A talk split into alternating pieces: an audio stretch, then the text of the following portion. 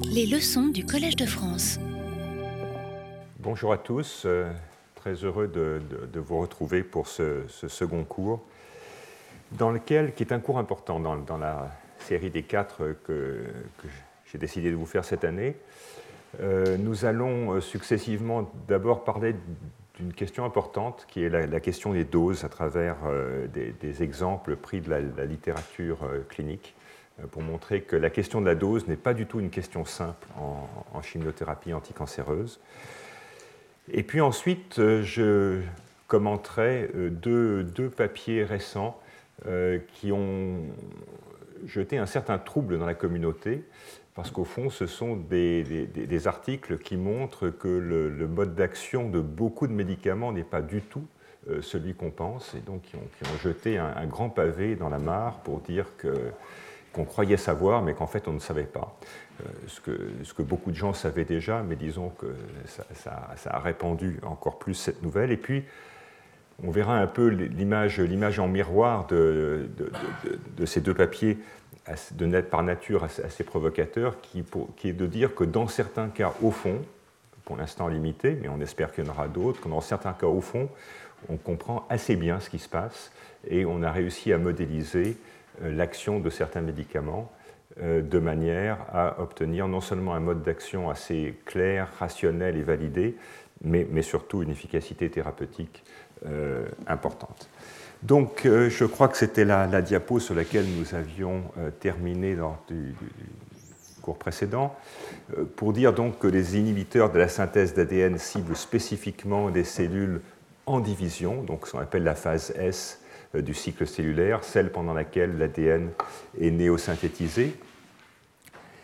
Avec une question tout de même, euh, sur laquelle on reviendra dans, dans les cours suivants, qui est qu'au niveau mécanisme, on ne sait pas si ceci relève d'une déplétion euh, dans les bases euh, nécessaires à la synthèse d'ADN du fait de l'inhibition compétitive par les, analogues euh, que, l'on a vus dans le cours précédent, ou si cela relève de l'incorporation de bases anormales et que c'est cette incorporation de bases anormales qui va être à l'origine d'une signalisation de, type anomalie de synthèse de l'ADN. En revanche, l'autre grande classe que nous avions commentée dans, le cours précédent, les alkylants, eux, ne sont pas considérés comme étant dépendants du cycle et euh, ils pourraient donc a priori être efficaces sur un plus grand nombre de tumeurs. Et il est possible, euh, qu'ils aient une action sur les cellules souches cancéreuses qui, par définition, euh, sont des cellules qui se multiplient peu.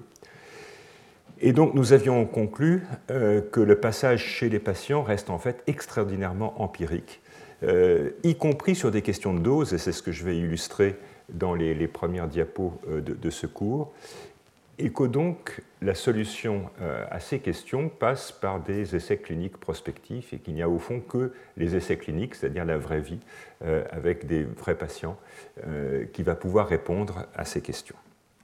Donc là, Première, euh, premier papier que j'ai choisi de, commenter euh, est un, papier sorti en, 2004 euh, d'une équipe américaine montrant que l'activité des anthracyclines, dont on a parlé dans le cours précédent, vous vous rappelez, ce sont ces médicaments qui vont s'intercaler entre les bases de l'ADN, qui vont aussi bloquer l'activité des topoisomérases 2.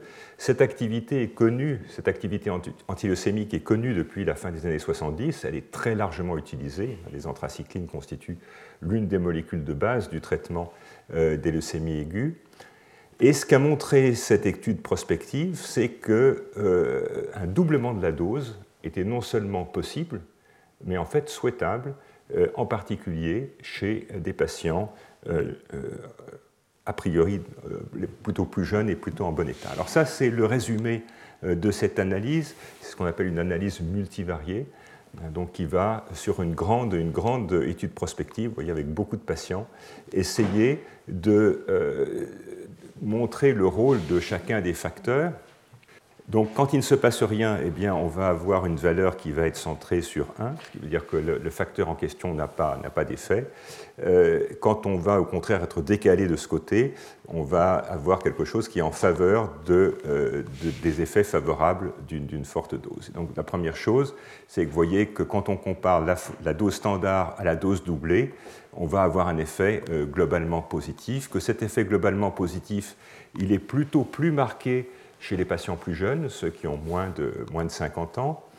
Euh, il est plutôt un peu plus marqué euh, chez, chez, les femmes. Euh, il est plus marqué quand on a plus de 10 grammes d'hémoglobine, c'est-à-dire quand on a encore une hématopoïèse normale qui, qui, est, qui est conservée.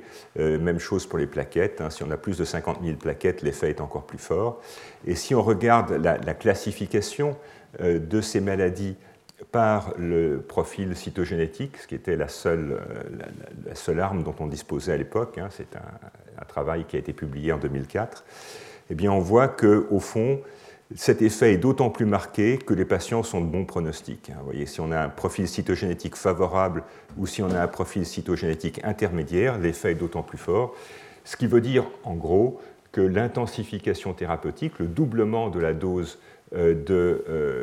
d'anthracycline va être d'autant plus bénéfique qu'au fond, les patients euh, sont en bon état général et ont une maladie qui est d'une gravité intermédiaire. Alors, cette analyse de survie, vous voyez, est reflétée par cette courbe de survie en, groupant les patients ayant un profil cytogénétique favorable ou intermédiaire et vous voyez qu'il y a une différence extrêmement significative, et cette différence extrêmement significative est en particulier manifestée par un plateau euh, à un niveau beaucoup plus haut, ce qui veut dire qu'un nombre substantiel de ces patients euh, pourront être guéris par l'augmentation simple de la dose. Donc vous voyez qu'une question qui paraît d'une simplicité euh, élémentaire, en fait, n'a été vraiment explorée qu'au bout euh, d'un certain nombre d'années euh, d'utilisation de ce produit euh, bien connu.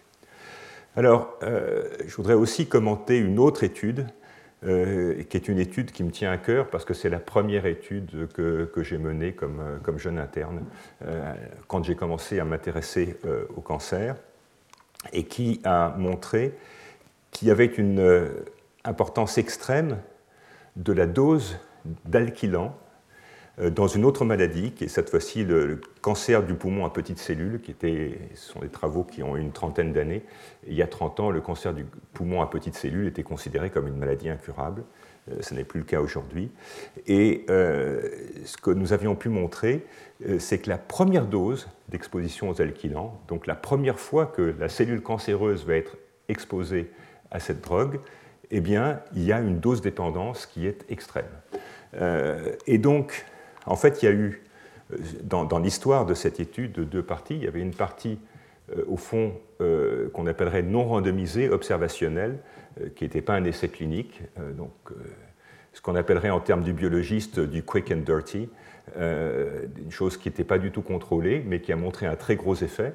Et cette étude a été ensuite suivie d'une étude propre, clinique, randomisée, et dans laquelle la randomisation portait sur une augmentation de la dose et uniquement de la dose à la première cure. Hein. C'était le concept que cette étude a voulu explorer. Euh, il y a des cures séquentielles, en plus dans une stratégie qui était une euh, alternance entre chimiothérapie et radiothérapie. Et donc, juste pour la première fois, quand l'organisme, quand, la tumeur n'a encore jamais été confrontée euh, à la chimiothérapie, on comparait donc une un régime de type polychimiothérapique avec les agents qu'on a déjà vus, hein, doxorubicine euh, et, les toposides, hein, qui, sont entre autres des inhibiteurs de, topoisomérase, et puis la cyclophosphamide et le cisplatine, des alkylants. Et donc on a juste une augmentation de 20% hein, de, la première dose. Et cette étude a montré une survie euh, très sensiblement différente voyez, euh, aussi bien avec un petit recul qu'avec un grand recul. Ces deux études ont été publiées dans la revue de référence hein, de, médecine qui est le New England Journal of Medicine, et vous voyez une différence tout à fait notable euh, de l'efficacité de ces deux cocktails de chimiothérapie qui ne différaient finalement que par 20% de l'augmentation de la première dose, avec, voyez, avec une forte dose, la possibilité, la perspective d'avoir un certain nombre de patients qui avaient été guéris.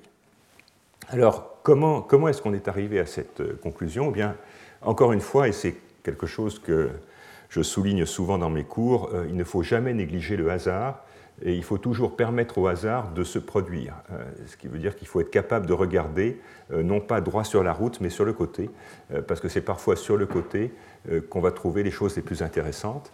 Et donc, dans la toute première étude, celle qui n'était pas randomisée, hein, la dispersion des doses euh, effective hein, de cisplatine et de cyclophosphamide provenait en fait du non-ajustement des doses.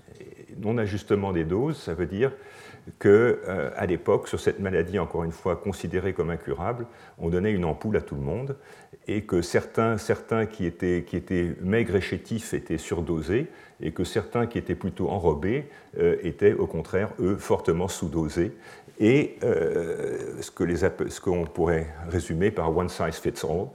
Et, et, quand on mesure, finalement, quand on mesurait la dose objectivement reçue en ajustant sur la surface corporelle, hein, ce qui est la, mesure classique, eh on s'apercevait qu'il y avait une très grande différence de dose et que cette très grande différence de dose était à l'origine de différences de réponse avec une toxicité initiale de la toute première cure qui était liée à la réponse complète au bout de 5 ou 6 cures. Et cette dose dépendance s'estompe avec les cycles.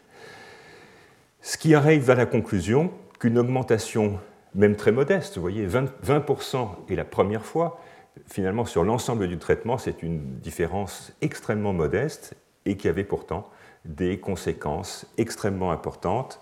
Et dans l'étude non randomisée, nous avions pu mettre en évidence que cette activité euh, permettait, en fait, cette augmentation de la dose permettait une éradication des micrométastases, c'est-à-dire une, éradication des cellules cancéreuses qui avaient été semées déjà très tôt dans la maladie au niveau euh, de, l'organisme.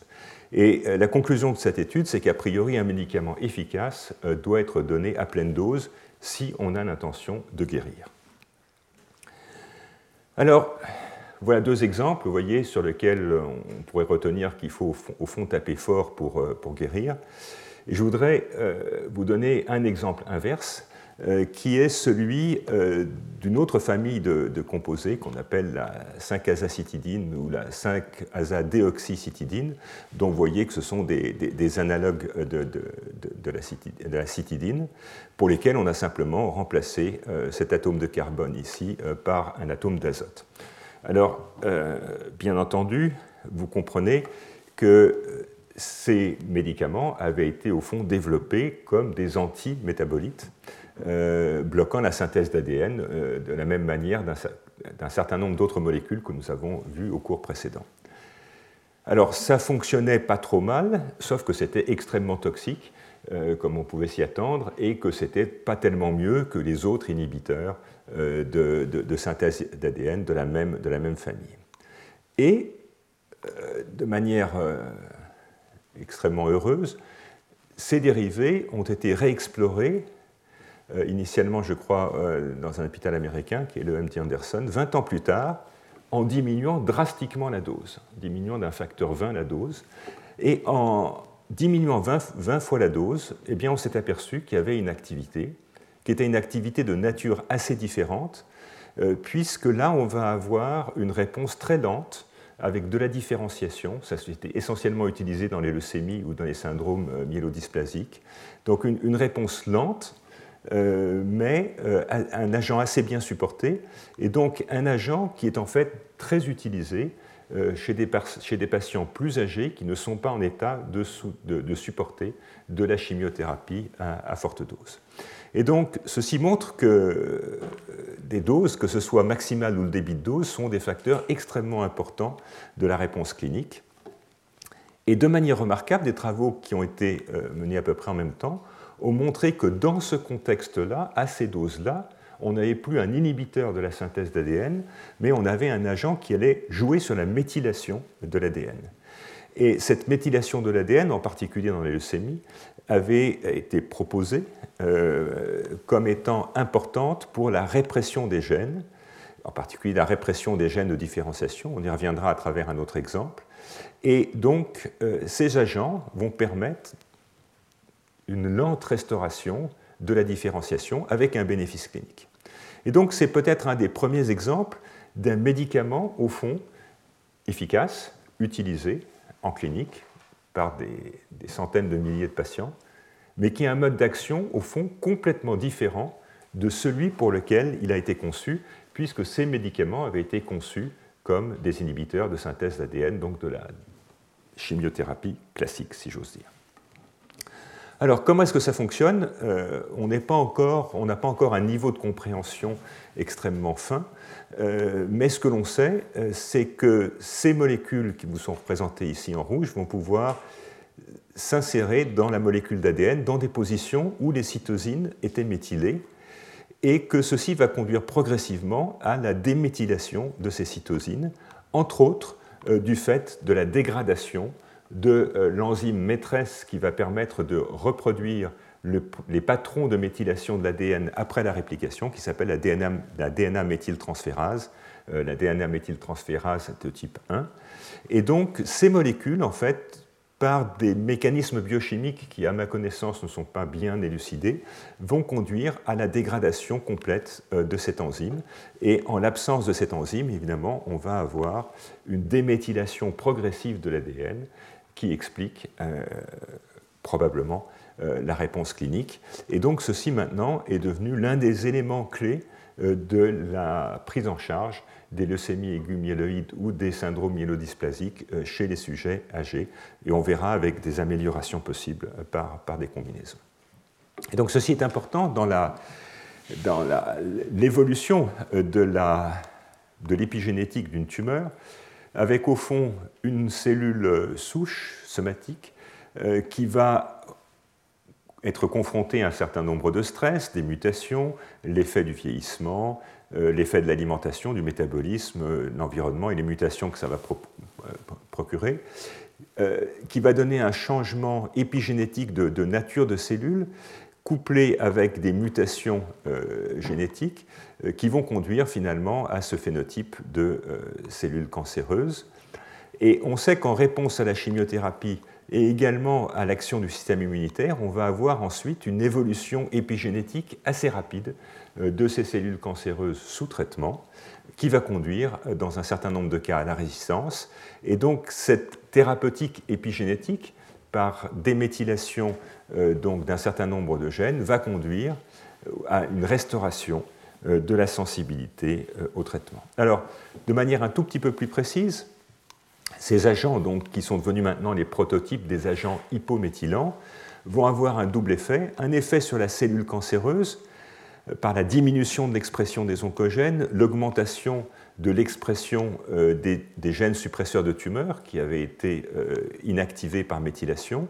Et puis un élément extrêmement important qui est l'augmentation de l'expression d'un certain nombre d'éléments euh, qu'on appelle les éléments transposables, euh, qui sont des éléments euh, dérivés de, rétrovirus endogènes, qui vont être fortement réexprimés en présence de ces agents hypométhylants et qui vont conduire à la fois à la différenciation, éventuellement à la mort, une sensibilisation à d'autres types de chimiothérapie, une sensibilisation à l'immunothérapie, parce que la modulation euh, de l'expression de ces éléments transposables, qui sont des éléments viraux, va conduire à une réponse de type interféron. Et donc, euh, cette signalisation interféron euh, va être extrêmement importante pour, pour d'une part augmenter l'effet du système immunitaire et également éventuellement induire de la sénescence dépendante de l'interféron. Et puis il y a également un agent, une action de ces agents hypométhylants sur l'environnement euh, tumoral euh, des cellules immunitaires infiltrant la tumeur, avec là encore une augmentation de la réponse immune et, euh, éventuellement dans certains cas on a proposé aussi une diminution de l'angiogénèse. Vous voyez donc des mécanismes qui sont probablement pluriels, multiples, qui ne sont pas encore très bien compris, mais des, des, travaux récents suggèrent au fond que cette régulation de l'expression des éléments transposables et de la sécrétion d'interférons joue un rôle important et explique en partie cette réponse extrêmement lente mais sûre qui caractérise l'action de ce type de médicament. Donc, en conclusion de cette partie, beaucoup de médicaments ont été développés et sont utilisés sur des bases cliniques et empiriques.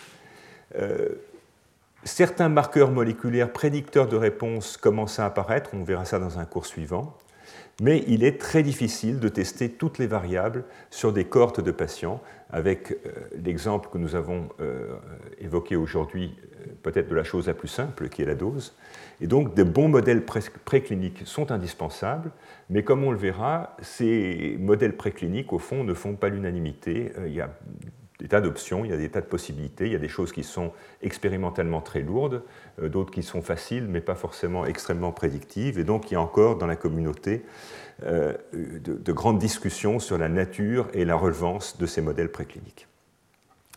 Et il faut souligner qu'on ne peut pas optimiser quelque chose qu'on comprend mal, et que donc euh, des, des études, et on en verra quelques-unes à la fin de ce cours, sont nécessaires pour comprendre exactement comment fonctionnent ces molécules de manière à pouvoir euh, les optimiser. Et on verra euh, à la fin de ce cours l'exemple d'une forme de leucémie, la leucémie aiguë premier-leucitaire, euh, sur laquelle mon équipe a, beaucoup travaillé, où on a au fond, à travers plusieurs dizaines d'années d'études, pu réussir à comprendre assez exactement, assez précisément ce qui se passe en réponse au traitement, et évidemment, quand on comprend ce qui se passe, ça permet, ça permet d'optimiser et ça permet euh, des bénéfices cliniques importants.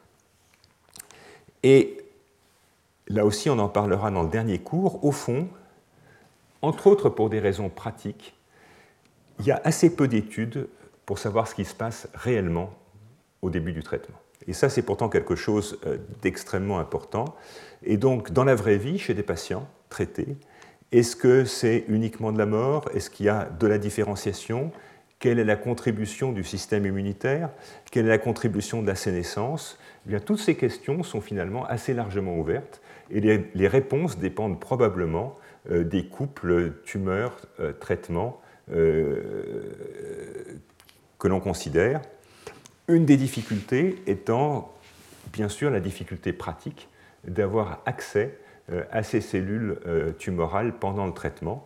Et nous verrons euh, à la fin du cours, dans le quatrième, quatrième cours, un projet qui est actuellement lancé à l'hôpital Saint-Louis avec le, soutien de la Fondation ARC pour, dans le cadre des leucémies, justement être capable de pouvoir explorer ce qui se passe réellement quand on commence ce traitement. Alors je voudrais maintenant avec vous détailler les deux études dont je vous ai parlé euh, que j'ai intitulé de manière un petit peu provocatrice euh, Le diable est dans les détails, euh, parce que là, en l'occurrence, le détail n'en est pas un, mais, mais qui compare finalement l'action de deux molécules qu'on avait considérées pendant très longtemps comme très proches. le cisplatine, dont on a déjà parlé, hein, donc avec un atome de platine qui centre ces, molécules de, chlore et, d'ammoniac, et puis un dérivé un peu plus complexe, euh, mais, dont vous voyez que le cœur, le cœur est assez similaire, qu'on appelle l'oxaliplatine. Donc, les dérivés du platine sont utilisés depuis la fin des années 70, sont des puissants alkylants euh, dont l'activité est favorisée par l'existence d'anomalies du système de réparation de l'ADN, c'est ce qu'on verra dans le, dans le, cours suivant. Le cisplatine est le composé historique, et puis, euh, comme souvent, quand on a une molécule qui fonctionne bien, on fait des variants. Euh, et dans ces variants, on a euh, découvert ce, dérivé qui s'appelle l'oxaliplatine et qui a commencé à être utilisé euh, au début des années 2000. Et pendant longtemps, on a considéré que le mode d'action de ces deux agents était identique. Alors, juste pour reprendre ce qu'on disait dans, le cours précédent, hein, le, le cisplatine crée entre autres des adduits sur l'ADN qui peuvent être des ponts intrabrun, intrabrun ou interbrun, et ceci va activer très fortement euh, la signalisation euh, des cassures de l'ADN, ce qu'on appelle en, anglais le DNA damage response. Et, euh, et, ces molécules sont très actives sur les tumeurs à croissance rapide ayant une signalisation P53 intacte. Et on a vu dans le cas des tumeurs du testicule qu'elles sont effectivement très sensibles aux cisplatines et que les mutations de P53 constituent un critère de résistance d'emblée euh, à, l'action de ces chimiothérapies. Euh, le cisplatine est également très actif sur les tumeurs de l'ovaire, en particulier celles qui ont une inactivation germinale monoalléliques de BRCA1 ou BRCA2, donc les gènes de susceptibilité à ces formes de cancer héréditaires du sein ou de l'ovaire, et pour lesquels on va avoir une perte de la fonction dans la tumeur. On y viendra, on verra ça dans le cours suivant. Et donc ces aduits double brin sont extrêmement difficiles à réparer, et en fait ils conduisent à des cassures d'ADN au moment euh, de la réplication. Et ces cassures d'ADN vont ensuite activer une signalisation qui est relativement bien connue. Euh, les extrémités cassées vont être couvertes par un certain nombre de protéines de détection de ces, de ces cassures d'ADN. Et suivant que la cassure est sur un brin ou sur deux brins, on va avoir activation euh, de cascades différentes euh, initiées euh, par des, des, kinases, hein, ATM, ATR, et ensuite des, relais qui sont également des kinases et qui vont activer un checkpoint qui va à la fois activer tout de suite P53 euh, induisant soit l'arrêt de cycle, soit l'apoptose, hein, suivant l'intensité de, cette activation, et puis euh, activer toute une signalisation qui est relativement bien connue maintenant, qui va conduire à la réparation euh, de ces lésions. Donc tout paraissait clair, et puis une étude du groupe de Mike Heyman au, MIT, qui a été publiée dans Nature Medicine en 2017, montre qu'en fait, ces deux dérivés du platine sont profondément différents. Alors, quelle est l'approche euh, technologique qui a été utilisée? Là, on va rentrer un peu dans des, recettes de cuisine. On va utiliser donc des, virus qui vont exprimer euh, une protéine fluorescente qui est, la GFP avec euh, des, structures qu'on appelle des shRNA qui vont permettre l'extinction spécifique d'un gène. Et donc euh, ces, virus vont être utilisés sur des cellules primaires de souris. Donc ce sont des lymphomes, en fait, lymphomes caractérisés par la surexpression forte euh, d'un oncogène qui est MIC en, absence euh, du gène ARF, donc qui va bloquer un certain nombre de réponses. donc un, oncogène et un suppresseur de tumeur combinés donc chez la souris dans des cellules primaires. Donc ça c'est important, j'insisterai à nouveau plus tard sur la, nature des cellules. Les cellules primaires sont importantes et elles sont traitées ex vivo. Euh, donc après, elles sont infectées, euh, vous voyez, pas complètement, euh, on va voir pourquoi, à 50%, par ce virus. Et ensuite, elles vont être traitées pendant, pendant quelques jours avec des agents anticancéreux à une dose suboptimale de manière à ce que toutes les cellules ne soient pas tuées. Et donc, avec une infection partielle des cellules et euh, un traitement avec des doses suboptimales, hein, un peu en dessous de la dose létale, on va avoir trois situations qui vont bien sûr dépendre de la biologie des gènes qu'on va inactiver. Soit le shRNA va conférer une résistance, et à ce moment-là, dans la population, on va voir que les cellules vertes vont augmenter, parce que les cellules vertes sont résistantes au traitement soit il ne se passe rien et elle reste au même taux d'infection qu'au départ, soit on va avoir au contraire une sensibilisation au traitement. Et si on a une sensibilisation au traitement, eh bien, les cellules infectées, donc en vert, euh, vont être progressivement éliminées. Et puis ensuite, on, fait, euh, on, résume toutes ces, euh, toutes ces expériences avec ces codes couleurs, codes couleurs qui vous disent que quand on a inactivé la fonction de P53, eh bien, on va induire bien sûr de la résistance hein, et donc on va euh, augmenter les, euh, les, cellules euh, avec l'extinction de P53, ceci traduisant bien sûr le fait que la protéine P53 joue un rôle d'effecteur final dans, dans la réponse à, ce type d'agent. Et puis on a en particulier toute une série de protéines impliquées dans la réponse aux dommages à l'ADN euh, qui vont être euh, explorés. Et donc, euh, ce que montre cet article, qui s'est assez largement focalisé sur tous les dérivés existants du platine, c'est qu'au fond, dans ces, dans ces, produits dérivés du platine, il y a deux classes qui, qui, sont distinguées par l'effet euh, de l'inactivation euh, de CHK2. Euh, donc CHK2, en fait, c'est le relais indispensable dans la voie de la réparation des cassures double brin. Et donc on a deux classes. Vous voyez, on a une classe de molécules dont le cisplatine est le, chef de file, pour lesquelles on va avoir un effet de résistance extrêmement fort induit par l'extinction de CHK2. P53 est relativement universel, même s'il est probablement moins important dans la, dans la deuxième classe. Et puis l'oxaliplatine, donc l'autre composé dont on a parlé, eh bien vous voyez que lui, il est essentiellement euh, indépendant de l'activation, euh, de, de, la présence pardon, euh, de, de, CHK2. Et donc assez clairement, on a des molécules qui ont tout en commun d'être des, des crosslinkers, donc d'être capables de souder les deux brins, les deux brins d'ADN, euh, et qui vont dépendre fortement euh, de la réparation donc par euh, la voie de des cassures double brin. Et puis une autre classe dans laquelle on trouve l'oxaliplatine et d'autres dérivés du platine, et puis d'autres molécules comme l'actinomycine D, qui est un inhibiteur de, la, synthèse des ARN ribosomiques, un inhibiteur de la polymérase 1, et puis également la rapamycine, pour lesquels vous voyez que le profil de réponse est complètement différent.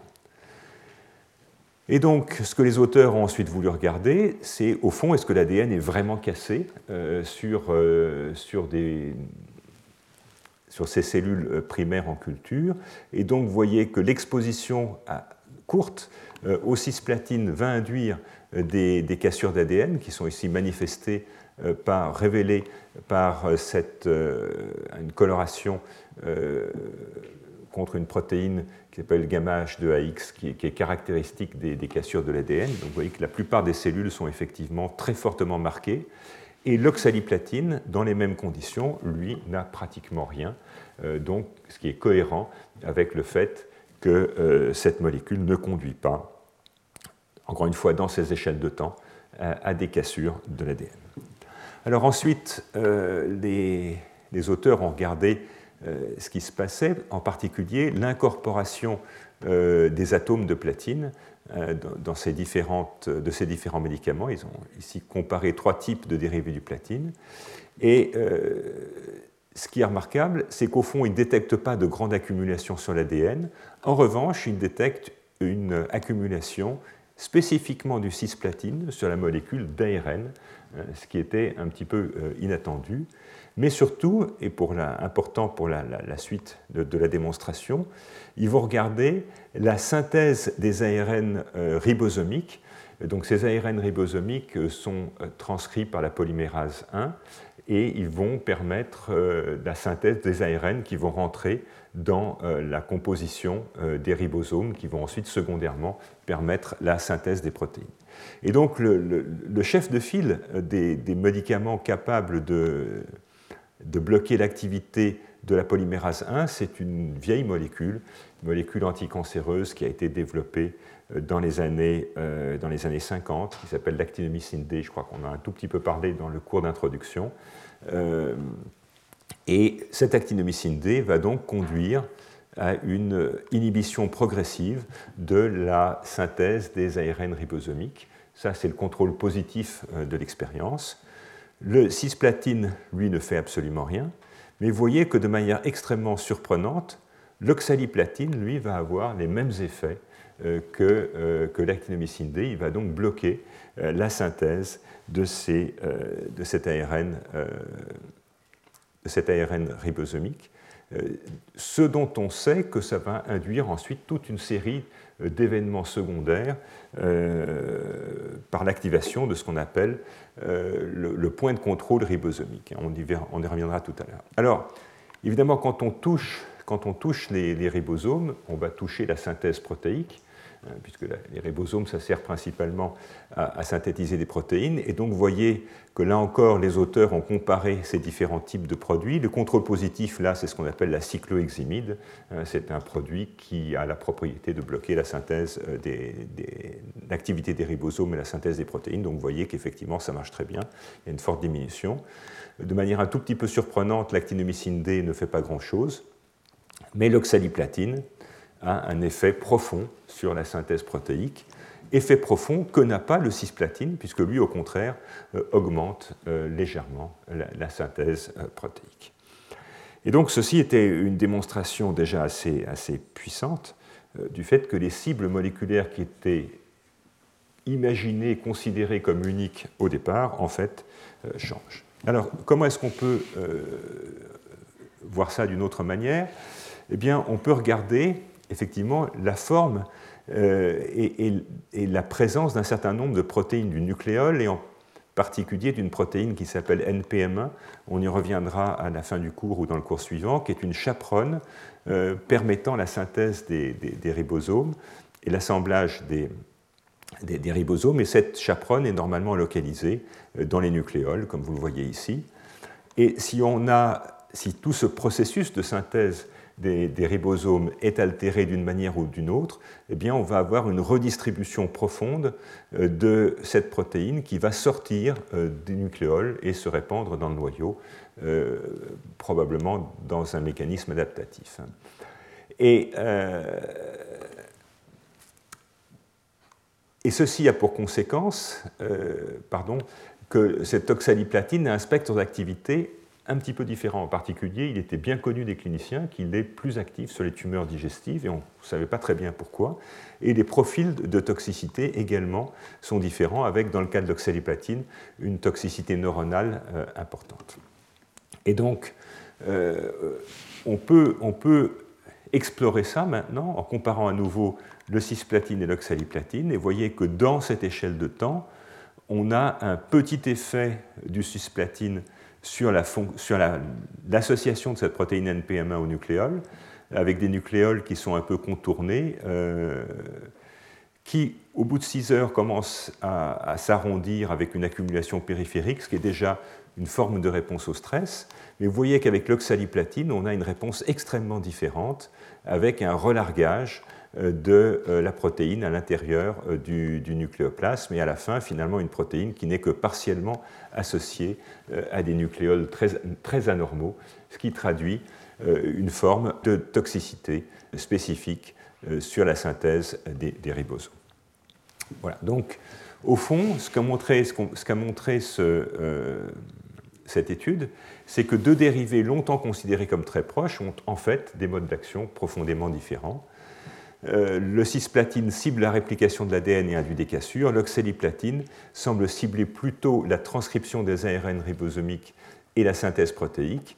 Et ceci explique probablement euh, le fait que l'activité clinique et les toxicités spécifiques soient assez différentes. Et donc c'est un deuxième exemple finalement d'un mode d'action profondément différent de celui qui avait été initialement recherché. Et la compréhension de ce mode d'action pourrait bien sûr servir à établir des comparaisons rationnelles avec plus d'efficacité ou à mieux comprendre euh, l'origine des toxicités. évidemment, comprendre l'origine des toxicités, euh, c'est aussi être capable de les combattre.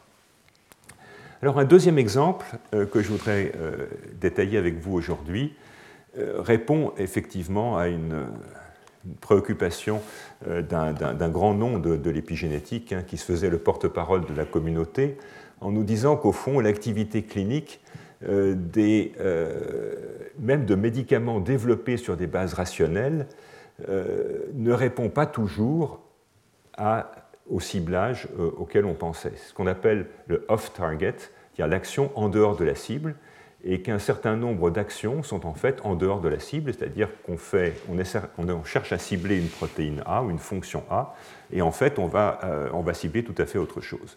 Et donc de manière faussement naïve, ce collègue explique bien sûr que d'arriver à comprendre la vraie cible est quand même important euh, pour, euh, pour le futur des développement de médicaments. Et donc cette étude qui a été publiée il y, a, deux ans dans, dans, dans, Science Translational Medicine a fait beaucoup de bruit euh, parce qu'elle va montrer justement qu'un certain nombre de médicaments en fait euh, tapent sur tout à fait autre chose que les cibles qui étaient euh, prévues. Alors le, schéma, le schéma général du crible est à peu près, à peu près le, même, alors, sauf que ici c'est un crible qui passe par, par du CRISPR, donc des, l'expression du système Cas9 avec des guides RNA qui va en gros permettre d'inactiver un gène euh, dans les cellules qui ont été transduites par le virus. Donc dans ces cellules, dans ces cellules vertes, on va avoir inactivé spécifiquement euh, une protéine. Et euh, ensuite, on va multiplier ces cellules et on va voir deux, types de situations. D'abord, si le gène que l'on a ciblé est essentiel, eh bien, les cellules vertes vont progressivement s'épuiser, ce qui traduit bien sûr la nécessité de cette protéine pour la survie et la propagation de ces cellules. Et puis, euh, s'il ne se passe rien, eh bien, on, va rester, on va rester avec le même taux. Et euh, comme ces expériences sont quand même euh, entachées d'un certain nombre d'effets non spécifiques, les auteurs ont, bien, utilisé deux guides, deux guides différents. Donc, ils vont prendre deux, séquences nucléotidiques différentes pour cibler la même protéine.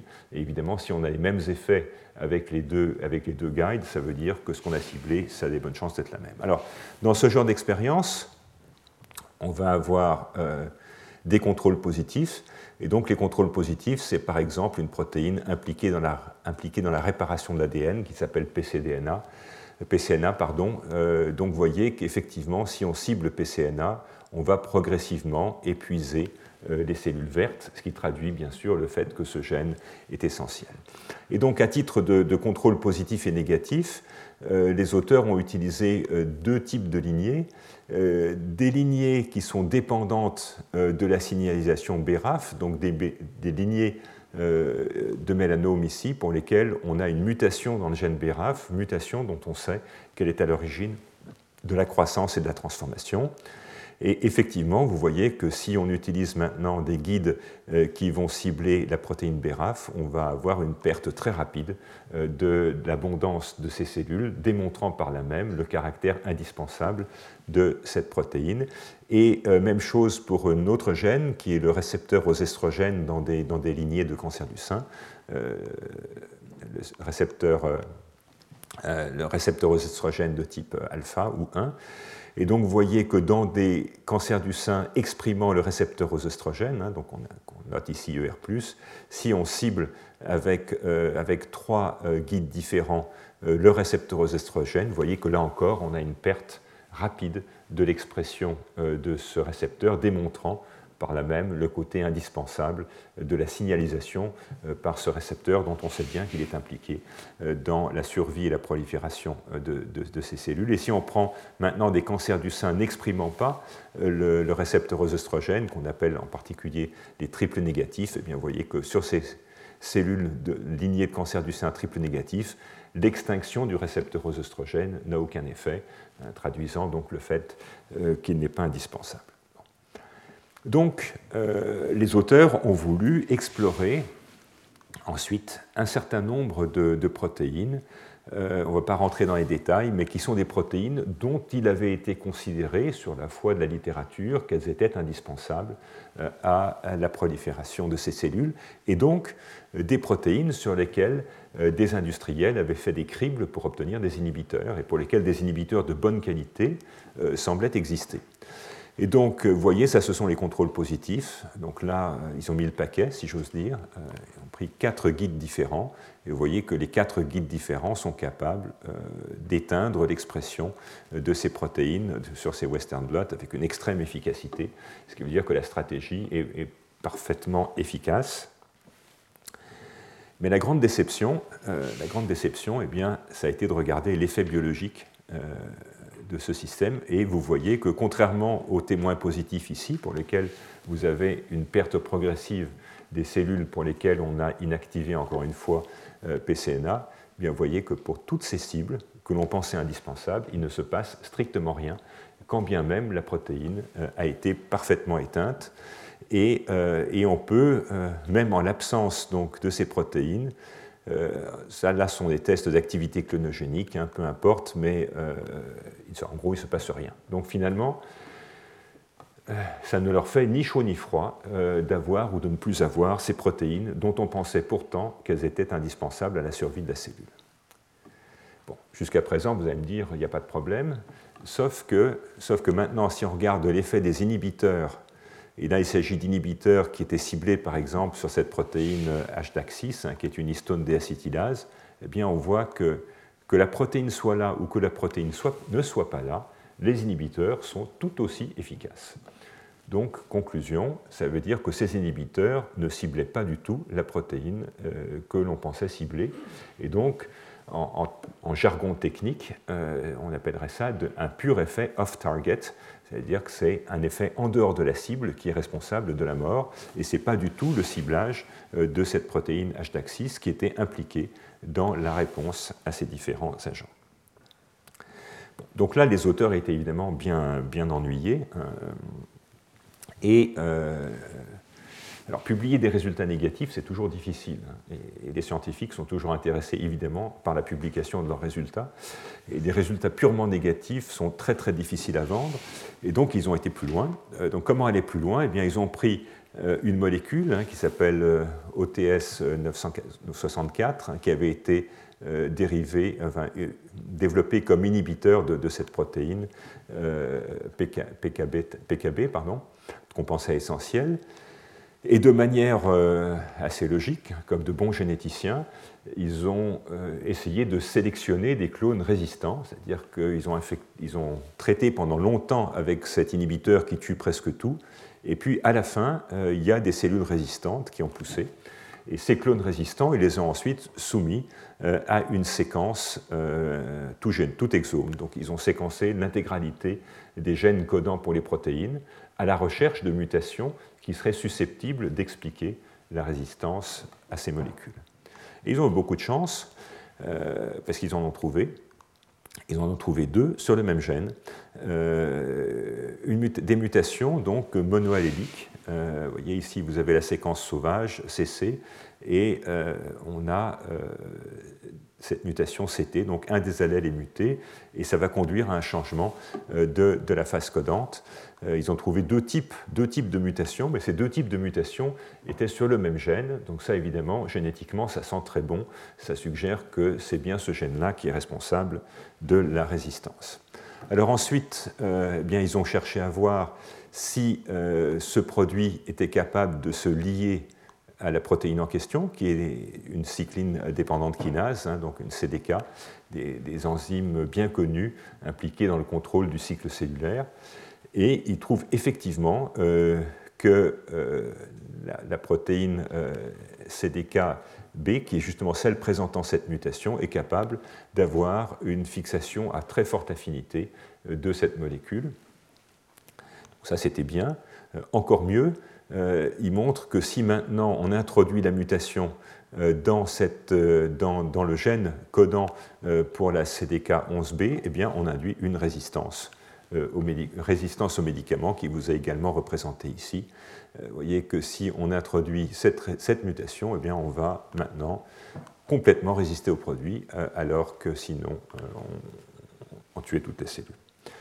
Et ils vont être, aller un peu plus loin. En fait, c'est un complexe hein, de, deux, de, deux, de, deux, gènes, la CDK A et B, et ils montrent que quand on éteint à la fois par des techniques de CRISPR CDK A et B, eh à ce moment-là, on va créer euh, la même chose euh, que euh, on va créer une, dépendance et donc que ces gènes ciblés par ce médicament est en fait essentiel à la survie de ces cellules.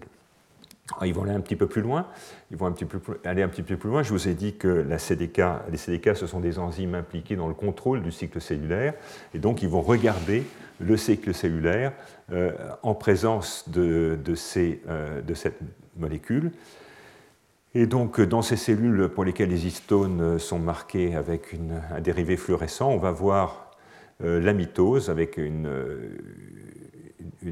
détection assez facile des cellules en mitose après, après, un blocage de, après le relâchement d'un blocage en G1. Et donc vous voyez qu'on a autour de la 9e heure toutes les cellules qui passent en mitose, hein, ce qui traduit la restauration de la prolifération normale de ces cellules. Et si on utilise une faible dose, on voit qu'on va avoir un retard important à la mitose. Et si on utilise une très forte dose, ben, on voit que la mitose ne se produit plus du tout parce qu'on a bloqué euh, ces cellules. Et ils vont faire le bon contrôle. Le bon contrôle, c'est d'introduire cette fois-ci la mutation de résistance dans les mêmes cellules. Et si on introduit la mutation de résistance qu'ils ont identifiée, eh bien à ce moment-là, on n'a plus aucun effet du produit. Donc ça, ça démontre de manière extrêmement claire et définitive que cette mutation va empêcher la fixation de cette molécule, dont je vous rappelle qu'on pensait que c'était qu'elle ciblait le, gène euh, PBK et qui cible en fait finalement tout à fait une autre, autre kinase.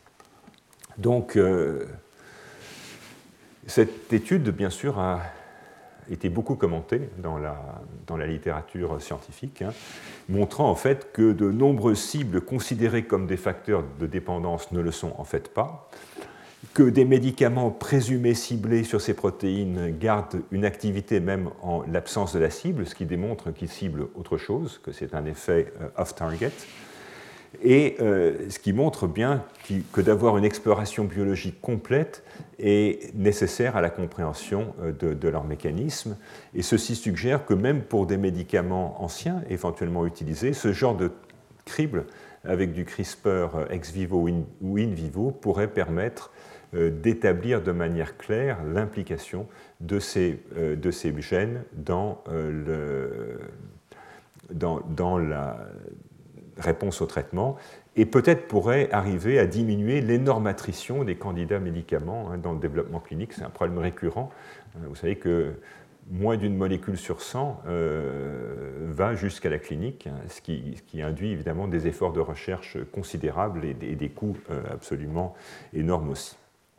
Et donc, ces approches permettraient peut-être aussi de mieux comprendre l'action des chimiothérapies que j'ai baptisées classiques, dont les cibles sont imparfaitement connues, et on verra qu'il euh, y en a quelques-unes.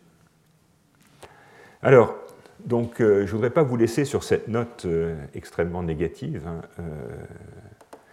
disant qu'au fond, on comprend rien à rien et qu'on joue aux apprentis sorciers. Euh, ce n'est pas du tout le, propos de ce cours. Et ce que je vais euh, essayer de vous illustrer à travers deux exemples hein, qui sont euh, tirés en fait largement des travaux du laboratoire, c'est quand même de temps en temps, sur des modèles probablement beaucoup plus simples, qui sont des modèles de leucémie qui ont toujours historiquement été beaucoup plus simples que les modèles de tumeurs solides, on peut arriver à comprendre ce qui, se passe.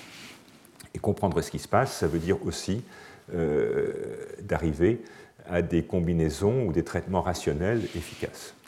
Donc, euh, je vais rapidement euh, revoir avec vous ces études sur une forme rare de leucémie qu'on appelle la, leucémie aiguë leucitaire. Et encore une fois, ne croyez pas que je veuille dire que tout est simple. Il se trouve que dans ce modèle-là, en fait, tout est simple, mais tout est simple parce que cette maladie elle-même est une maladie simple. Donc cette maladie est liée à une translocation chromosomique identifiée dans les, dans les années 70. Et cette translocation est associée à la formation d'une protéine de fusion entre deux gènes, un récepteur nucléaire, qui est donc un facteur de transcription dépendant des hormones, qui est le récepteur à l'acide rétinoïque, et un gène qui était à l'époque inconnu et euh, qui a été appelé PML. Euh, on va voir que PML est un organisateur de domaine nucléaire qui régule la sénescence et euh, la fusion PML-RAR euh, a cette propriété assez extraordinaire d'être finalement un oncogène majeur, dominant, qui suffit à transformer une cellule normale en une cellule leucémique.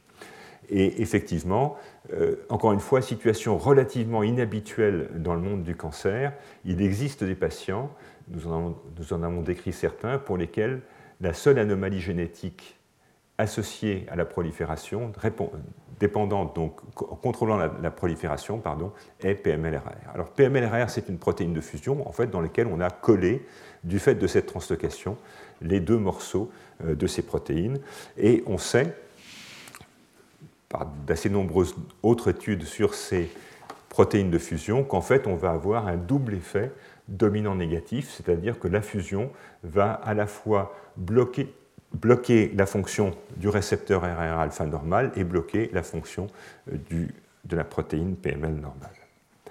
Alors cette translocation, en fait, la présence de cette translocation est liée à l'activité d'un médicament qui est l'acide rétinoïque.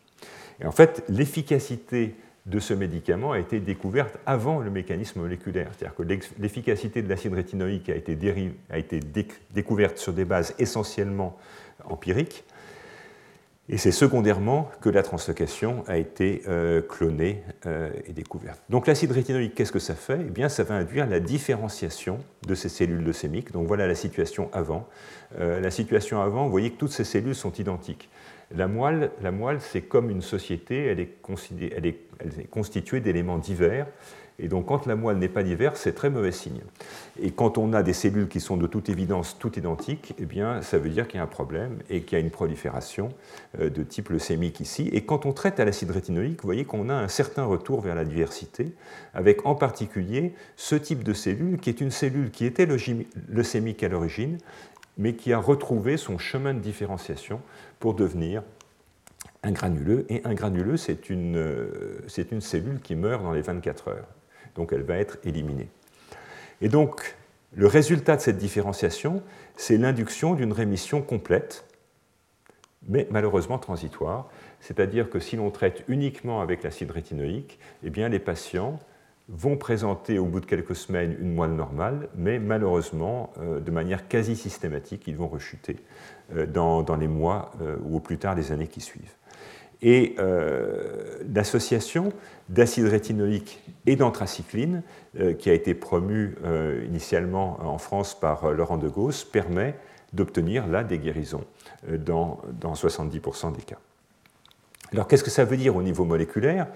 Eh bien, le premier modèle qui, a été proposé était un modèle fondé sur le contrôle de la transcription et l'effet sur la différenciation. très schématiquement, PMLRR est une protéine qui va pouvoir se fixer sur l'ADN, réprimer l'expression des gènes, parce que pour des raisons qui ne sont pas encore bien claires, cette protéine a des propriétés de répresseur de l'expression génétique, et ceci va conduire donc au blocage de la différenciation. On traite par l'acide rétinoïque, on va donc fixer l'acide rétinoïque sur la partie RAR-alpha de la fusion, on va lui redonner des propriétés d'activation de la transcription, on va réactiver les gènes cibles de la différenciation, ceci se traduisant donc par la différenciation de ces cellules leucémiques qui vont finalement progressivement disparaître. Donc tout ça, c'était un très joli modèle, euh, ça expliquait en apparence tout, euh, jusqu'au jour où la même équipe chinoise a fait une autre observation qui est que l'arsenic, et en particulier le trioxyde d'arsenic, l'arsenic blanc que, que, Madame Bovary utilise pour mettre fin à ses jours, euh, eh bien, l'arsenic blanc fait exactement la même chose chez les patients, exactement la même induction de différenciation, exactement la même euh, capacité à induire des rémissions complètes, même différenciation, on l'a dit, mais une énorme différence extrêmement importante c'est que l'arsenic, lui, guérit 70% des patients quand il est utilisé en monothérapie, contrairement à l'acide rétinoïque qui, lui, ne guérit euh, pratiquement jamais. Et une des raisons pour lesquelles euh, mon collègue euh, Chen Su à Shanghai et, moi-même nous sommes acharnés sur, pour comprendre cette observation, c'est que l'arsenic ne fait rien sur le contrôle de la transcription par RAR-alpha. Et donc cette observation, une observation extrêmement forte, hein, parce que quand on guérit des patients, ça veut dire qu'il se passe vraiment quelque chose derrière. Cette observation impliquait que le modèle de contrôle de l'activation transcriptionnelle que je vous ai exposé dans la diapositive précédente n'était pas correct, et que donc c'est autre chose qui était à l'origine de euh, la, la guérison de ces patients. Et donc ceci a donné un nouvel éclairage sur une problématique qui occupe beaucoup le laboratoire aujourd'hui, euh, qui est le rôle de la protéine PML. Alors en fait, de manière faussement naïve, on pourrait se dire que si au fond la seule fonction de PML était d'induire la dimérisation du récepteur à l'acide rétinoïque, il n'y avait pas besoin que ce soit toujours la même qui soit impliquée dans la translocation. À peu près un tiers des protéines ont des domaines de dimérisation forts, et donc n'importe quelle fusion avec un domaine de dimérisation aurait dû faire la même chose. de toute évidence, ce n'est pas le cas. Et donc cette protéine PML, se distribue dans le noyau. Euh, vous avez ici un noyau avec euh, ces espèces de domaines, il y en a à peu près une vingtaine. Et quand on regarde à très fort grossissement, avec de la microscopie très performante, on s'aperçoit qu'en fait PML, ça fait une coque, et qu'à l'intérieur de cette coque, il y a des choses. Et ces choses, en fait, ce sont des protéines qu'on a appelées des protéines partenaires. Et ces protéines partenaires, ils sont d'une extraordinaire diversité. Extraordinaire diversité, je crois qu'on en connaît aujourd'hui plus de 200. Mais ce sont toutes des protéines intéressantes. Et parmi ces protéines intéressantes, on retrouve bien sûr notre ami P53, hein, la, protéine maîtresse de la réponse euh, au stress. Et, toutes sortes d'autres protéines impliquées dans d'autres fonctions, en particulier dans, le noyau. Et cette protéine PML, elle va avoir toutes sortes de fonctions une fonction absolument clé sur le contrôle de la sénescence, et en fait, PML n'est pas seulement un marqueur de sénescence, l'augmentation des corps nucléaires PML est un signe classique de sénescence, euh, mais c'est également un gène qui est nécessaire à la sénescence, c'est-à-dire que si on enlève génétiquement la protéine PML, on ne va plus avoir de sénescence. C'est aussi important pour le contrôle de l'apoptose. Ça joue aussi un rôle extrêmement important dans le contrôle de la protéolyse sous stress par des mécanismes que, le laboratoire a élucidés, je n'en parlerai pas aujourd'hui. Et puis ça a également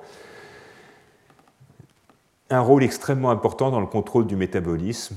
Et ce contrôle du métabolisme est probablement à l'origine du contrôle de la quiescence et de l'autorenouvellement, en particulier des cellules souches, donc avec des, fonctions euh, sur les cellules souches extrêmement importantes. Et puis également euh, quelque chose extrêmement important qui est une action sur le contrôle de la réplication d'un certain nombre de virus. Il y a en fait une énorme littérature qui est née depuis une vingtaine d'années sur les rôles de cette protéine PML comme premier élément de défense euh, vis-à-vis de l'infection d'un certain nombre de virus. Alors, qu'est-ce qui arrive à PML dans la leucémie? Euh, Eh bien, très schématiquement, si, ce sont des manips historiques, hein, comme vous pouvez le voir, si on exprime, si on transfecte dans une cellule le gène de fusion PML-RAR, eh bien, on va désorganiser complètement ces structures, on va perdre ces belles structures creuses pour en faire des structures qui sont beaucoup plus nombreuses, qui sont beaucoup plus petites et qui ne sont plus creuses. Et donc, euh, un certain nombre de groupes ont démontré que cette désorganisation du profil de PML allait en fait euh, euh, correspondre à une désactivation de la sénescence, une désactivation de l'apoptose, en gros une résistance aux effets thérapeutiques de P53. Alors au niveau mécanisme, comment est-ce que ça se passe? Eh La réalité, c'est qu'on ne comprend pas bien encore aujourd'hui. Ce que l'on sait, c'est qu'à l'intérieur de cette coque de PML que je vous ai représentée ici à un très fort grossissement, on a la protéine P53 qui est là de manière transitoire, et on a la plupart des régulateurs de la fonction de P53.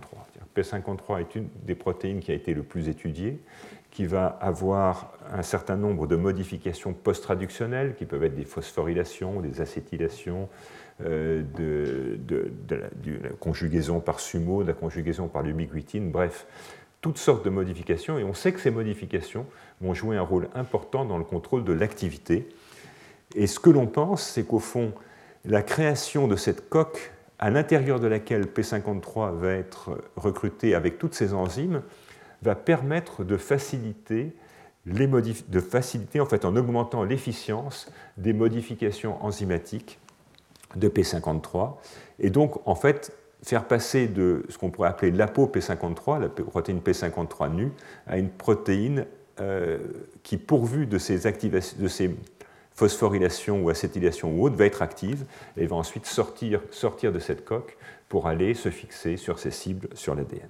Alors quel est l'effet euh, du, traitement euh, sur cette euh, désorganisation de PML Ça, ça a été une grande surprise, c'est qu'en fait, et ça ce sont des clichés qui, proviennent, encore une fois, qui sont des clichés historiques provenant de malades, vous voyez qu'avant traitement, on a cet aspect désorganisé de PML, et après un traitement bref avec de l'acide rétinoïque ou de l'arsenic, on va avoir le retour, la restauration euh, de ces structures euh, qui précèdent en fait la, réponse qui est associée à la différenciation. Et l'explication moléculaire de cette, euh, de cette restauration, eh bien, en fait, elle est extrêmement simple. ça traduit la destruction de la protéine PML-RAR par ces deux médicaments, arsenic ou acide rétinoïque, vont conduire à la disparition de cette protéine PML-RAR. Et bien sûr, si on fait disparaître cette protéine qui était à l'origine de la dispersion de ces domaines, eh on va recréer, recréer les domaines. Donc il était relativement simple de comprendre pourquoi l'acide rétinoïque qui se fixe sur la partie RAR, qui se fixe d'ailleurs aussi sur le gène RAR normal, va conduire à sa dégradation. Puisqu'au fond, cette molécule était connue pour être euh, le facteur de liaison et d'activation euh, de cette protéine. En revanche, pour l'arsenic, ça n'était pas connu. Et ce qui a été montré, c'est qu'en fait, l'arsenic se lie à PML se lie à PML sur une séquence euh, que nous avons identifiée, qui est une séquence très riche en, cystéine. Donc les cystéines vont avoir sur leur chaîne latérale des atomes de soufre, et le soufre est un, est un atome qui lie l'arsenic avec une, très grande efficacité. Et donc on savait déjà par la littérature que plusieurs cystéines côte à côte étaient a priori un excellent site de liaison euh, à l'arsenic, ce qui nous avait permis de proposer euh, que ces, trois cystéines adjacentes constituaient le site de liaison à l'arsenic, on, y reviendra.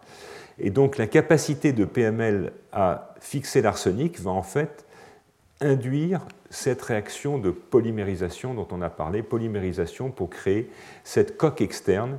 Et donc, euh, in vivo, le traitement à l'arsenic va conduire à l'apparition très rapide de ces euh, corps nucléaires.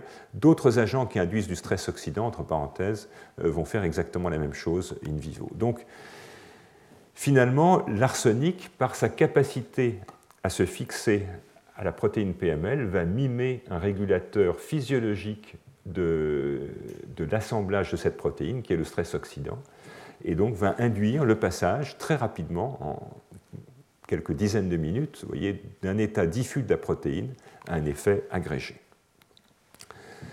Donc, euh, le laboratoire et en particulier euh, Valérie Lallemand ont induit beaucoup de, beaucoup de, temps et d'efforts pour essayer de comprendre les, voies de dégradation de cette protéine très schématiquement. L'acide rétinoïque va se fixer sur un site qui est parfaitement connu, euh, qui a été élucidé par le laboratoire de, Pierre Chambon à, à, Strasbourg. Et donc, la fixation d'acide rétinoïque va induire un profond remodelage conformationnel de cette protéine et euh, induire l'exposition euh, à la surface d'une séquence protéique qu'on appelle AF2, qui est la séquence d'activation transcriptionnelle et qui va se fixer directement au protéasome pour induire la dégradation euh, de cette protéine. C'est en fait un mécanisme de rétrocontrôle négatif de l'activité de cette protéine. Donc ça, ça a été relativement simple à, comprendre et à élucider. L'autre côté euh, euh, a été beaucoup plus compliqué. Euh, très schématiquement, et quand je dis très schématiquement, ça résume pratiquement 10 ans de travail, hein, l'arsenic se fixe ici sur ces résidus de cystéine dont je vous ai parlé, va induire l'oxydation de la protéine, l'agrégation des corps nucléaires, qui va ensuite conduire à la conjugaison de cette protéine par un peptide qui s'appelle euh, SUMO, qui est un membre de la famille des ubiquitines, qui n'était pas connu pour induire la dégradation par lui-même, mais la conjugaison par plusieurs SUMO va permettre le recrutement d'une enzyme qui s'appelle RNF4, qui secondairement va induire une ubiquitination, qui est le signal universel de recrutement du protéasome et de la dégradation. Donc, il est tout à fait remarquable que ces deux, euh, ces deux médicaments qui ont été découverts sur la base de leur efficacité clinique, euh, au fond, sont des médicaments parfaitement ciblés qui vont se fixer sur des zones parfaitement définies de cette protéine pour induire euh, la dégradation, sa dégradation par le protéasome. Et donc, il y a eu secondairement beaucoup de discussions dans la communauté pour savoir lequel de ces deux modèles était, était, était valable. Et en fait, c'est vraiment le passage à des modèles animaux, euh, des modèles de leucémie chez la souris, euh, qui ont permis de faire la part des choses et de démontrer qu'effectivement, la fonction de PML pour, euh, pour refaire pardon, la fonction du traitement pour induire la reformation de ces corps nucléaires était absolument indispensable à l'effet thérapeutique, et ceci vous est résumé dans cette diapo extrêmement simple. Euh, si on génère euh, des leucémies aiguës premier leucitaires en exprimant PML-RAR d'une manière ou d'une autre, dans un contexte où on a les deux copies du gène PML, donc la fonction de PML est présente, on va guérir euh, ces souris avec le traitement. Et si l'on n'a pas de PML, parce qu'on a pu inactiver les deux allèles par, par des, astuces de génie génétique, eh bien, ces souris sont essentiellement insensibles au traitement, quand bien même la différenciation initiale est largement similaire. Ce qui veut dire que ce n'est pas la différenciation qui guérit, la différenciation participe probablement à la diminution de la, masse tumorale, mais elle est insuffisante pour induire la guérison. Et cette différenciation est peu affectée par euh, l'absence de PML, mais par contre, euh, il y a un mécanisme probablement de sénescence PML dépendant qui est absolument nécessaire à la guérison. Alors, euh, conclusion pratique. Conclusion pratique, est-ce qu'il faut, qu'il faut associer ces deux médicaments ou pas? Et tant que l'on a pensé que la différenciation était à l'origine de la guérison, eh bien, très rapidement, on a fait des, expériences, c'est des expériences qui ont été faites sur des cellules de patients, en regardant la différenciation, qui est mesurée ici par l'expression d'un certain nombre de, marqueurs de surface. On a une belle induction de ces marqueurs de surface de différenciation par l'acide rétinoïque.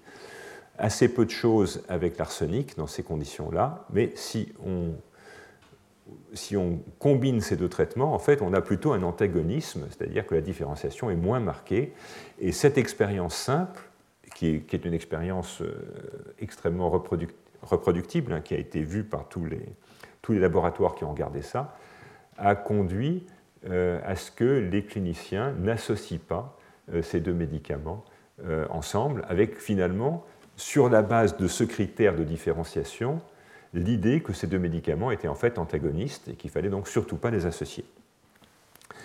Et c'est le passage à des modèles animaux qui a permis de redresser la barre, si j'ose dire, en montrant qu'en fait, quand on est dans un modèle animal avec de vraies cellules euh, primaires, euh, dans un contexte in vivo, on a au contraire euh, une extraordinaire synergie. Alors là, dans ce modèle-là, les, cellules leucémiques ont été modifiées génétiquement pour produire de la lumière, donc ça permet en fait de voir directement chez la souris vivante l'importance de la tumeur. Et vous voyez qu'on euh, a une très grosse rate ici euh, quand la souris n'est pas traitée. Et si on traite avec de l'acide rétinoïque ou de l'arsenic, on a une diminution euh, nette de la charge leucémique. Et si on combine les deux ensemble, on a une quasi-élimination de la maladie, et ce, en seulement en moins d'une semaine. Donc on a une extraordinaire, une extraordinaire efficacité de la combinaison entre ces deux, entre ces deux molécules. Alors, en matière de cancérologie, la, régression, c'est bien, euh, mais la survie, c'est mieux, euh, parce qu'on connaît euh, un certain nombre de produits qui vont induire des rémissions transitoires, mais où malheureusement les quelques cellules qui restent vont repousser à toute vitesse. Mais là, ce n'est pas le cas, puisque cette synergie pour l'élimination de la maladie est en fait également manifestée dans la survie. Et dans cette expérience pionnière, en fait, ces souris euh, voyez, qui, si elles n'avaient pas été traitées, seraient mortes en, 40 jours, eh bien ces souris sont mortes de vieillesse parce que la maladie avait été totalement éliminée. Et donc cette stratégie de combinaison entre acide rétinoïque et arsenic a été secondairement transposée chez les patients, et ceci a permis de montrer que l'association de ces deux euh, composés ciblés euh, permet la guérison de la quasi-totalité des malades, et ce, avec des traitements qui sont essentiellement bien supportés, beaucoup mieux supportés en tous les cas que, la chimiothérapie. Alors, revenons, revenons au mécanisme. Euh, en effet, euh, pendant longtemps, nous avons pensé que l'arsenic et l'acide rétinoïque exerçaient leurs effets synergiques par leur capacité à dégrader la protéine PML-RAR en ciblant deux morceaux différents. Ce qu'on appelle un dégron en biochimie. Donc là, on a deux dégrons différents. Hein. On a un dégron, donc un, signal inducteur de dégradation qui est du côté RAR, un signal de dégradation qui est du côté PML. Et donc, de manière assez naïve et pas forcément fausse, nous avions pensé que finalement, dégrader deux fois, c'était mieux que dégrader une fois, c'était plus efficace et plus profond, ce qui est probablement en partie vrai. Mais si vous regardez maintenant euh, ces cellules, qui sont des cellules leucémiques, dans lesquelles on a pu euh, en jouant en fait avec des, anticorps. Euh, dans, ce modèle-là, la protéine PML-RAR est humaine et la protéine PML normale est, murine, et donc on a des anticorps qui sont capables de différencier les deux. Et donc vous pouvez, dans une vraie cellule leucémique, in vivo, voir la distribution de la protéine PML-RAR, qui donc correspond à cette désorganisation que je vous ai déjà signalée. la protéine PML est également assez souvent colocalisé avec PML-RAR et n'est pas capable de refaire ses corps nucléaires. On traite à l'acide rétinoïque, et là on parle de seulement 6 heures, hein, donc on est vraiment dans la toute première phase de la réponse in vivo, ce qui est quelque chose d'important, et vous voyez un début de réorganisation des structures PML avec une diminution assez nette de la charge en PML-RAR, et euh, de manière tout à fait remarquable, l'association des deux va conduire à une reformation massive de très gros corps nucléaires PML et donc probablement une reprise de la sénescence PML dépendante dans ce modèle-là. Quand bien même vous voyez assez clairement que la dégradation de la protéine PML-RAR n'est pas complète. Et donc ceci suggérait que certes la dégradation de PML-RAR était importante, mais que le ciblage de la protéine PML normale par l'arsenic pouvait également contribuer à la réponse thérapeutique. Et ça, c'était extrêmement important parce que si le ciblage de la protéine PML normale par l'arsenic contribue à la réponse thérapeutique, c'est au fond une très bonne nouvelle parce que ça veut dire que ce médicament pourrait avoir une activité euh, dans des situations où la protéine PML n'est pas réarrangée, ce qui évidemment augmenterait considérablement euh, son, son impact. Alors, c'était un modèle, et en fait, avant qu'on ait eu le temps de développer le modèle souris euh, qui aurait permis de répondre de manière précise à cette question, on a déjà eu la réponse par les patients. Et ces études sont venues à l'origine de, Chine, en fait, euh, avec des patients que j'ai baptisés historiques. Euh, ce que je veux dire par des patients historiques, c'est que c'était des patients qui n'avaient pas pu bénéficier d'une combinaison d'acide rétinoïque et d'arsenic en première ligne. C'est-à-dire que l'arsenic avait été testé tard dans la maladie, donc ce sont des patients qui avaient reçu de l'acide rétinoïque, de la chimiothérapie, qui avaient rechuté, qui avaient reçu encore de l'acide rétinoïque, de la chimiothérapie, qui avaient rechuté. Et à un moment donné, on, les a mis sous arsenic. Et donc, la première étude qui a été publiée dans, New England par des, des collègues chinois c'était de montrer que chez des patients chez lesquels le traitement par l'arsenic n'avait strictement aucun effet, eh bien, ces patients présentaient des mutations sur PML-RAR exactement au niveau euh, des cystéines que nous avions proposé être le site actif euh, de, la liaison de l'arsenic. Et donc ceci, évidemment, était une euh, démonstration extrêmement puissante, non ambiguë, que bien, ce sont bien ces trois résidus de cystéine qui vont être la cible des mutations, sachant qu'une une des positions, cette alanine ici en position 216 est la cible privilégiée et la transition alanine vers valine représente au moins les deux tiers, les deux tiers euh, des situations de résistance qui ont été euh, décrites à ce jour. Donc ça, c'était une très puissante confirmation du fait le ciblage de PMLRAR par l'arsenic sur cette position est associé à la réponse à l'arsenic. Et effectivement, en présence de ces mutations, euh, l'arsenic n'induit plus euh, de dégradation de PMLRR. Néanmoins, euh, l'étude d'un patient français dans le laboratoire a trouvé une situation dans laquelle PMLRR n'était pas muté, mais la mutation était sur l'allèle normal de PML. Et ça, c'était évidemment une, observation un petit peu inattendue, d'une importance majeure, parce que la présence d'une mutation qui est la même mutation sur le même, même résidu, hein, d'alanine vers valine, du gène PML normal et pas de PML-RAR, établissait au fond un modèle dans lequel l'arsenic a un double effet, un effet pour induire la dégradation de PML-RAR, mais également un effet sur la protéine PML normale. Donc un effet, pour prendre l'image un peu simple, d'enlever, de lever le pied de l'accélérateur et en même temps d'appuyer sur le frein par la même molécule hein, qui est capable de dégrader l'oncogène et d'activer l'anti-oncogène en forçant la formation de ces corps nucléaires PML. Et donc, euh, comme vous l'avez bien compris, la simple description d'un patient avec cette mutation permettait d'établir que ce modèle était correct. Alors évidemment, il était un tout petit peu gênant que c'était euh, notre équipe qui ait découvert le patient qui permettait d'apporter la preuve que le modèle que nous avions proposé était correct. Et puis quelques, mois après, d'autres équipes ont trouvé les mêmes mutations sur PML, ce qui nous a beaucoup, beaucoup rassurés. Euh, mais ceci, évidemment, a deux conclusions importantes. La première, c'est que, comme vous l'avez compris, ceci explique bien sûr la plus grande activité clinique de l'arsenic, puisque je vous rappelle qu'au départ, tout ceci, toute cette étude était liée au fait que l'acide rétinoïque ne guérissait jamais, alors que l'arsenic est capable de guérir les deux tiers des patients en monothérapie. Et donc, cette capacité de l'arsenic à la fois à détruire PML-RAR et à activer PML, évidemment, explique sa supériorité clinique euh, chez les patients. Mais ceci est également une très bonne nouvelle pour d'autres raisons, parce que ça veut dire que même ça veut dire que l'effet direct de l'arsenic sur la protéine PML normale, en l'absence de PML-RAR, pourrait avoir un effet. Et donc on peut imaginer que l'arsenic ait des effets antileucémiques beaucoup plus larges dans d'autres maladies, puisque la leucémie aiguë premier-leucitaire est une maladie rare. Euh, et, on pouvait imaginer donc que dans d'autres situations, euh, ce bras, ce bras d'action de l'arsenic sur la protéine PML normale contribue à la réponse thérapeutique.